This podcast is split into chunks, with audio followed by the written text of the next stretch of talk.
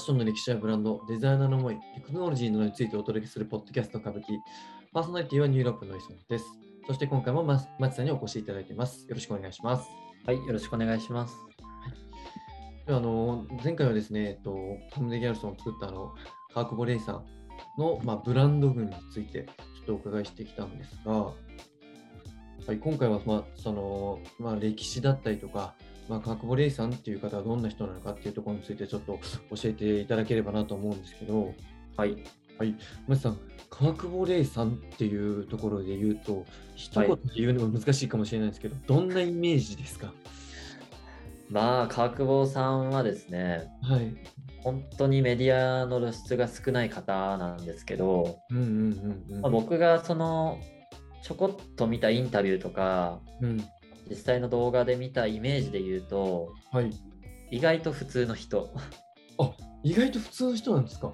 僕はそういう印象を受けましたね。うんまあ、やっぱりコレクション内容とかを見ると、はいかなり奇抜な思考を持たれてる方のかなっていう思ってたんですけど、結構ですね、まあ、結構ですねって言うと失礼ですけど、思ってたよりははい。全然普通の方でした。いめっちゃ意外なんですけど。や、そうですよね。はい。いや、もう、あこういう方からこの服が生まれるんだっていうぐらい、まあ、親しみやすいっていうと、ちょっとまた、うんまあ、語弊があるかもしれないですけど、まあ、インタビュー答えてる姿だったりとか、うん話の口調だったりとかかなり物腰が柔らかい感じだったのでもっとこうトゲトゲしいかなって思ったんですけどいや、全く同じです。僕もなんか、そうですよね、突き抜けてる感じの方で、うん、結構言ってることが難しくて、翻訳するのが大変みたいな、そうですよねそんな感じの方だなと思ったんですよ。イメージだったんですけどはい。いや見事に今回打ち砕かれたなっていうかいい意味で本当にあ、そうなんだ。ますます魅力的に感じましたねそこは。へええちょっと早速どんなエエピソードとかあったのかとかどういう内生い立ちなのかとかちょっとお伺いしていければなと思うんですけど。まあまあまあまあじゃあ川久保さんがファッションデザイナーになるまでの経緯を軽くお話ししようかなと思うんですけど、はい。まあ、川久保さん慶応大卒でうん。でそこで哲学とか文学とかうん。芸術を学ばれたらしいんですよ。へえまあ、ここ辺がきっと今の川久保レイさんのうん。リズムにつながってるのかなって思うんですけどやっぱ哲学チックな服多いですし芸術的な服も多いので、まあ、ここ辺で少しその形成されたのかなってあ印象があって、うんうんまあ、その卒業した後にでも総合化学メーカーに就職されるんですよ。あ化学メーカーなんですね次は。そうなんですよ。一回そこに就職されて、はい。でその後にフリーランスのスタイリストとしてうん。活躍し始めるんですけど、そうなんだ。デザイナーじゃなくてスタイリストなんですね。そうなんですよ。最初は全然服とか作る関係じゃなかったんですよ。えー、意外だな。はいで、このスタイリストになってから、はい。まあ、広告関係を担当してたらしいんですけど、うんうんうん。その撮影で自分がいいなって思う服がなかったらしくて、うんそこで初めて服を自作をして、うん。ここで本格的に服作りを学び始めたらしいんですよね。そっか。今まで全く服作りのところ関係ないですもんね。そうなんですよ。全然関係なくて、はここで初めてその服っていうものに しあっかり向き合ったんでしょうね。へえじゃあ結構なんていうんですかデザイナーって僕服昔から好きでうん。学校でも習っててとかってう。いうんイメージの方が多いんですけど、そうですね。まあ、洋二さんみたいに慶応卒して、まあ、その後文化行ってとか、そういう流れのひ方の方が、まあ、多いと思うんですけど、川久保さんは、割と異例っちゃ異例ですよね。へで、まあ、そのスタイリストの経験積んで、26歳でギャルソンを立ち上げるんですけど、それが69年ですよね、1900。えうんうん。で、その4年後にも会社としてギャルソンを設立するんですよ。うん、もそうなんですよ。まあ、それまでは服を作ってう、小売りをしてたらしいんですけど、はいまあ、そこから会社として立ち上げて、もで、まあ、81年に初めてパリコレにデビューするんですよね。なんで服に関わってから、はいはいはいこうパリコレデビューするまでにうんそんなに時間を要してないっていうか、へ結構早いデビューだなっていう。でまあもう本格的にその81年からギャルソンというブランドがーかなり世界でも知名度を高めていってうん今に至るわけですよね。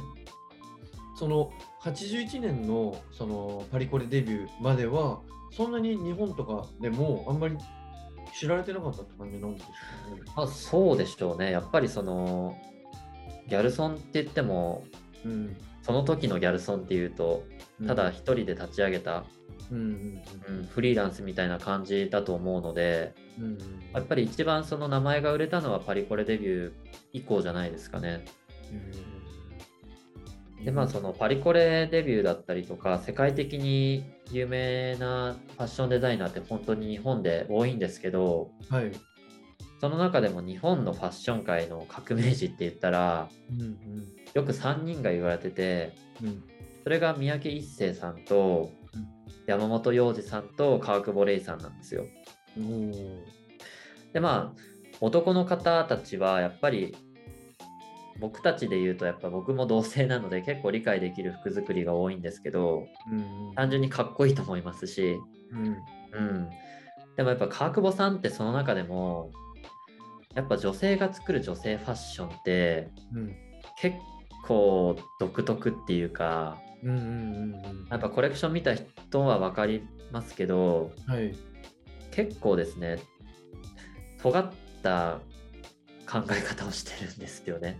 うんうんうんで川久保さんのその服との向き合い方レディースファッションですかね特に。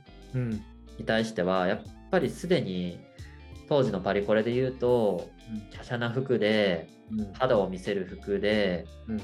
結構女性らしさっていうのを全面的に押し出すきらびやかな服っていうのが流行ってたんですけどそのすでにある既存の美に対しての向き合い方とかうん新しい美しさっていうのをすごく探求してきた方でうん。それに対してのアンチテーゼとして黒い服うん。ボロボロの服っていうのを発表してたのでうん。やっぱ女性の服の新しい見せ方っていうのはやっぱり作った方ですよね。うん、うん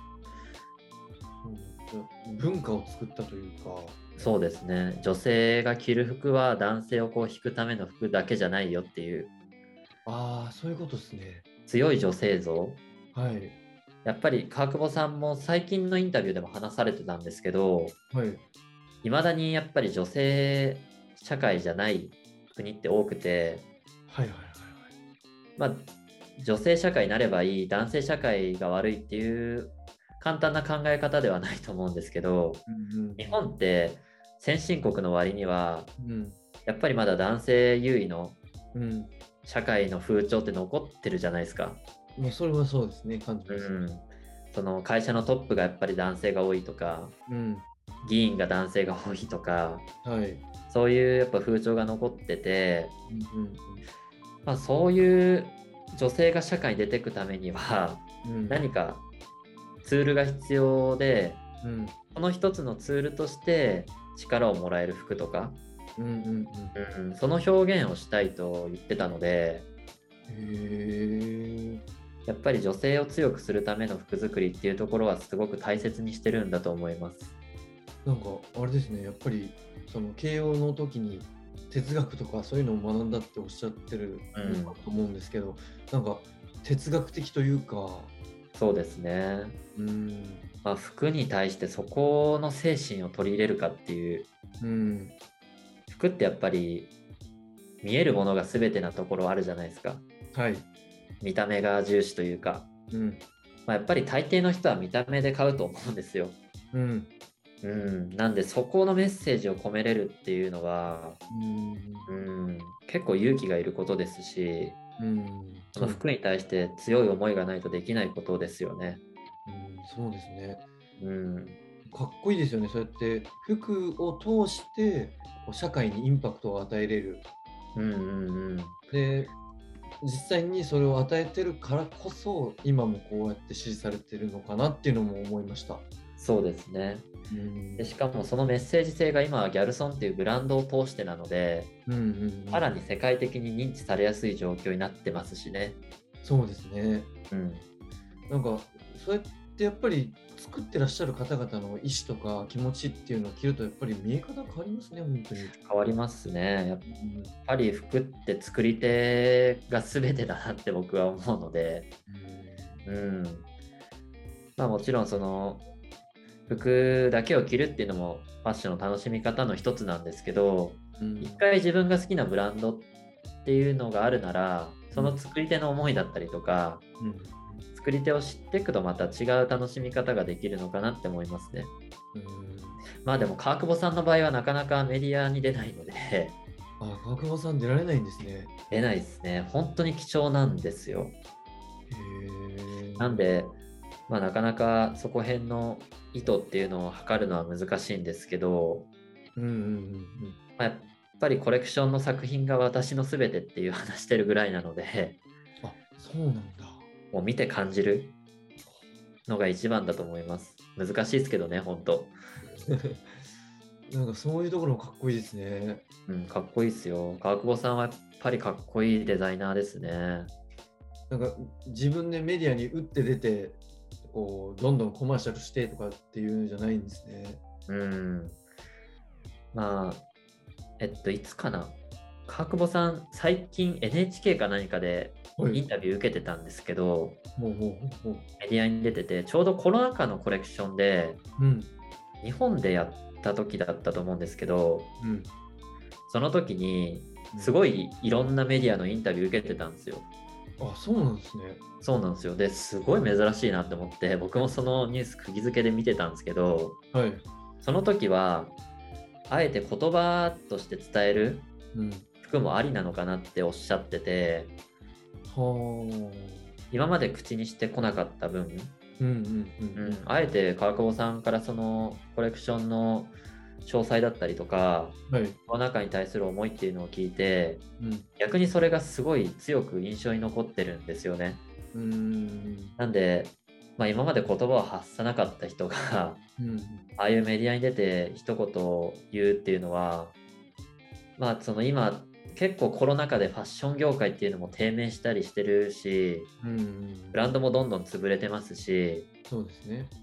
新しくデザイナーになろうって思ってる人は結構辛い状況だと思うんですけど、うん。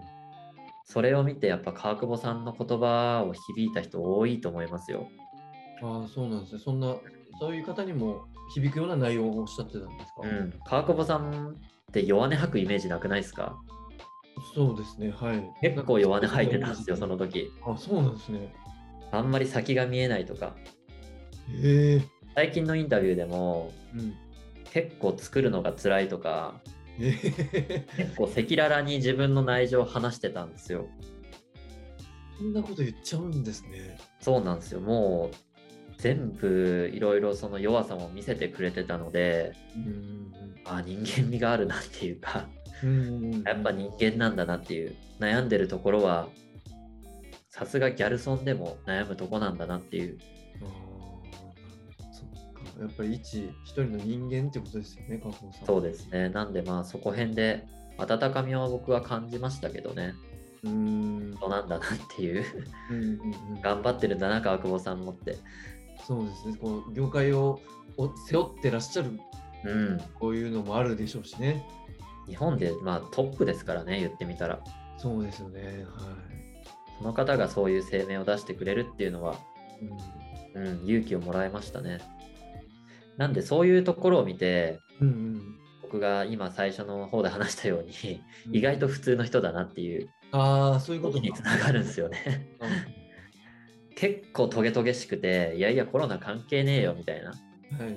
私は作りたいの作るよみたいな人かなと思ったんですけど、うんうん全然そんなことなくて、うんうん。うん、いい、いいエピソードですね、それは。そうですね。もう僕も結構印象的です、そこは。